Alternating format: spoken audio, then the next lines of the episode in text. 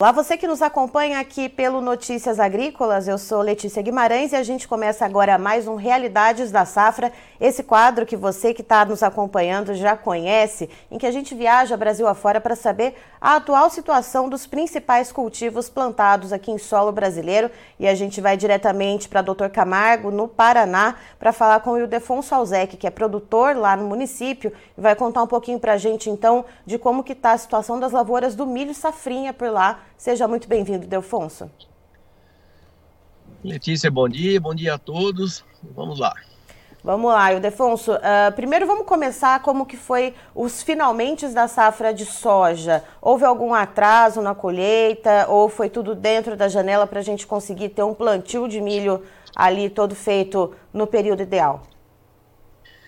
Olha, Letícia, a safra de soja começou muito bem, começou no prazo certo, vinha bem, mas aí começou as chuvas, é, todo dia chovia, pancadas, chuva bastante, pouca, foi atrapalhando e segurando a colheita, foi atrasando, do, não chegou nem na metade, atrasou muito a colheita, para o final foi até, ó, começou até a dar um pouquinho de prejuízo, porque é muita umidade, né, e demorou bastante para acabar.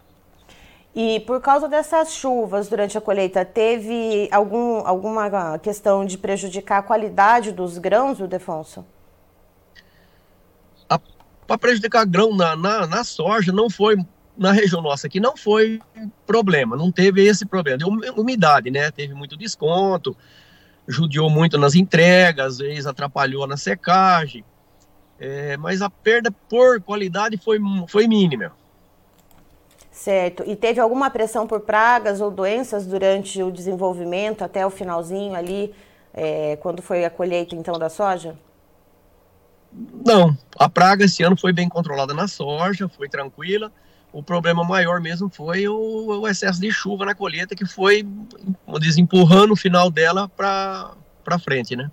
E aí, com, esse, com essa chuva, então, né, como você disse, foi que foi empurrando né, uh, o trabalho da colheita, Uh, qual que, quantos dias de atraso, mais ou menos, a gente consegue contar isso, né? Que aí também a gente coloca esse atraso para a implantação do milho safrinha?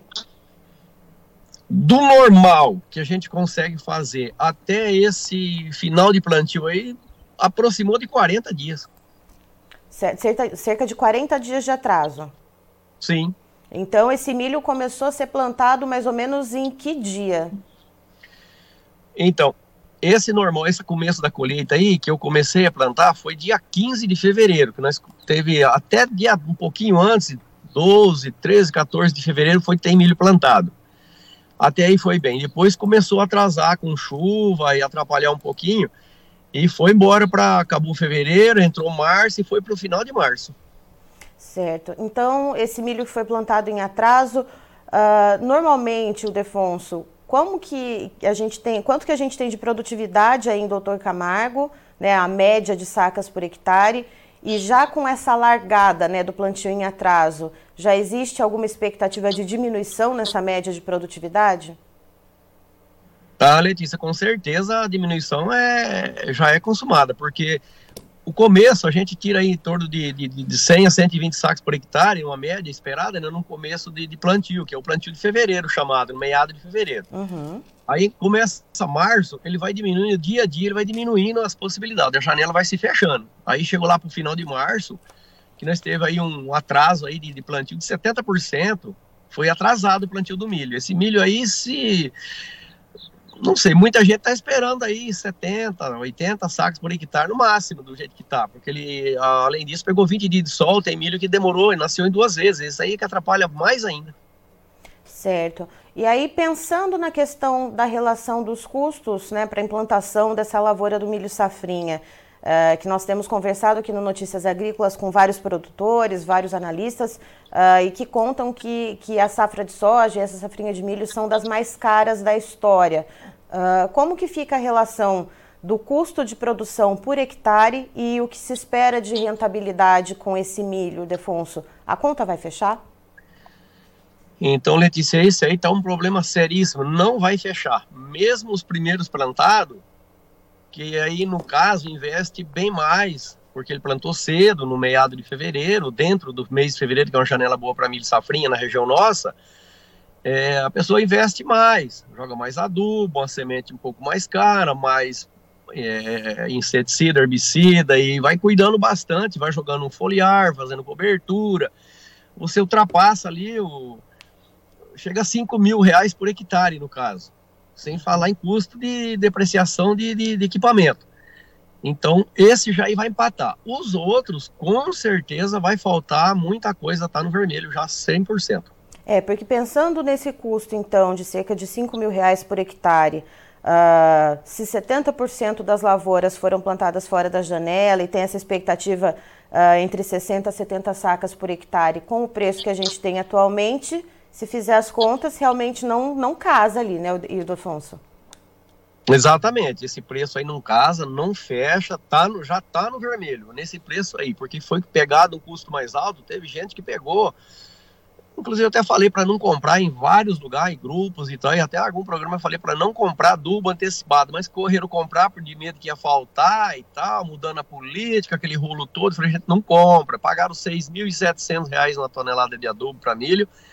Quando ele foi pegar para plantar, já estava 4,5. Então, o prejuízo vai ser muito grande por compra antecipada.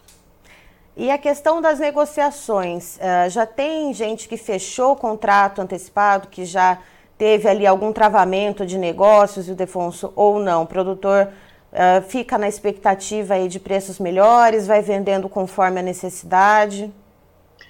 Então, isso aí é um problema sério na nossa região aqui, que ninguém tem o costume de fazer travamento, de fazer red, essas coisas, quando tem um preço bom, um dólar mais alto, que a gente até bate bastante em cima disso aí outro, em outro canal do programa aí, né? Você deve saber bem também. É, o pessoal não faz e aí fica esperando o balcão. E o balcão eles jogam para baixo. Chega a hora de pagar as contas, chega a hora de vencimento, aí cai lá embaixo, vem aí o capital estrangeiro, joga dinheiro no mercado para alguém comprar, compra tudo lá embaixo, aí prejudica nós e leva o produto barato embora. Certo. E aí, uh, além dessa questão do atraso do milho, eu queria te perguntar uma coisa. Uh, justamente por causa dessa chuva que acabou atrasando, teve produtores aí, vizinhos, pessoal que você conhece uh, em Doutor Camargo, que acabou desistindo de plantar o milho ou reduziu a área, apostou em outra cultura, como ali um cobertorzinho de segurança. Teve alguma situação parecida ou o pessoal já estava tudo comprado com, com os insumos? Falou, vamos de milho mesmo, seja o que Deus quiser.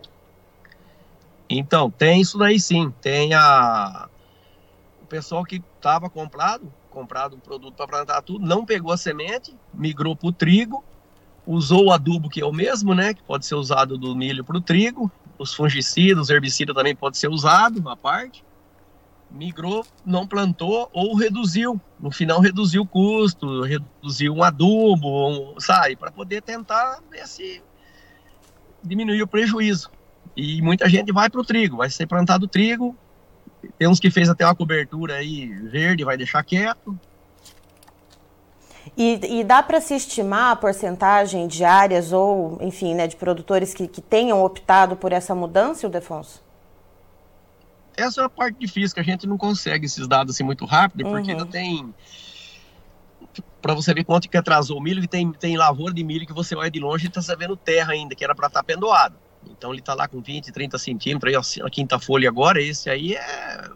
Esse milho aí não paga nem metade da conta. Então, mas uma digamos assim, que foi deixado aqui na região é pouco. O pessoal é bastante teimoso, sabe? Está em torno de uns 5%, 8% que foi largado no máximo. Agora, mais para baixo, aí na região mais 100 km daqui, eu acredito que chegou a 30%, 40%. Certo. E o Defonso, muito obrigada pelas informações. A gente segue acompanhando, então, como é que está a situação aí Doutor Camargo, sabendo, né? Todo mundo conhece aí o Defonso, sabe que ele é parceiro de informações aqui da gente no Notícias Agrícolas e, claro, sempre muito bem-vindo. Obrigado, Letícia. Obrigado a todos aí. A gente, o que puder fazer, informar e sempre levar mais corretamente, né? Para não ultrapassar certos limites. E eu queria deixar um, um, um alerta, não sei se até então pode, mas eu acredito que sim, porque é um comentário que eu vi, eu não peguei documento na mão, porque foi cortado vários investimentos no, no, no, no para custeio e para investimento agrícola, e parece que tem um capital estrangeiro aí querendo jogar dinheiro e financiar em dólar. E se isso aí é verdade, que o povo fuja disso daí, porque o dólar hoje está a cinco reais e os preços da mercadoria aí soja 125, milho a 55, 60. Se você fazer esse contrato em dólar, depois o produto cai o preço e o dólar sobe, você quebrou e dólar quem manda é lá fora e você vai acabar perdendo a terra.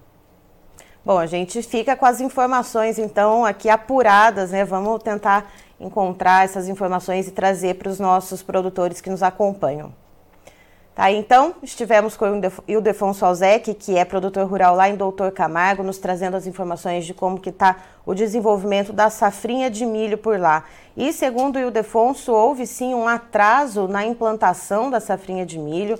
Ele explica para gente que a colheita da soja teve muita chuva lá em Doutor Camargo, no Paraná, e isso acabou atrapalhando né, e estendendo, portanto, uh, somando todos os dias de atraso, cerca de 40 dias, portanto, né? Se a gente colocar aí na ponta do lápis a questão do atraso na colheita de soja na implantação do milho. E segundo o Ildefonso, cerca de 70% das áreas foram plantadas fora da janela ideal, então, para a safrinha de milho lá em Doutor Camargo, no Paraná.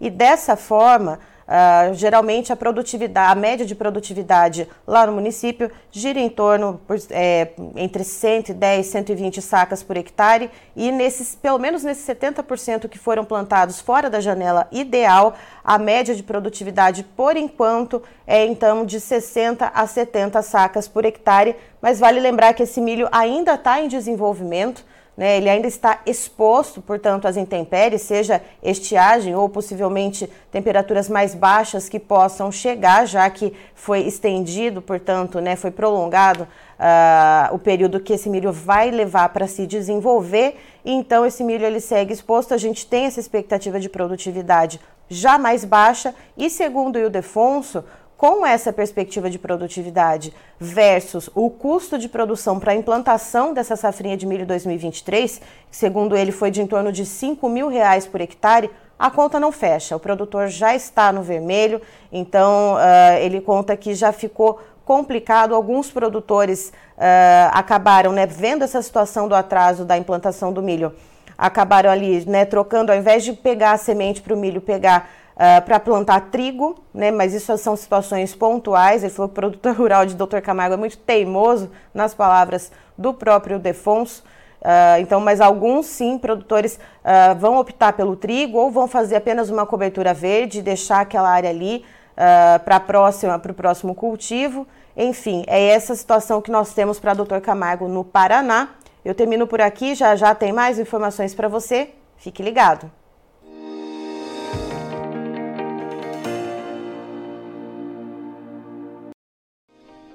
Se inscreva em nossas mídias sociais. No Facebook, Notícias Agrícolas. No Instagram, arroba Notícias Agrícolas. E em nosso Twitter, arroba Norteagri. E para não perder nenhum vídeo, não se esqueça de nos acompanhar no YouTube e na Twitch, Notícias Agrícolas Oficial.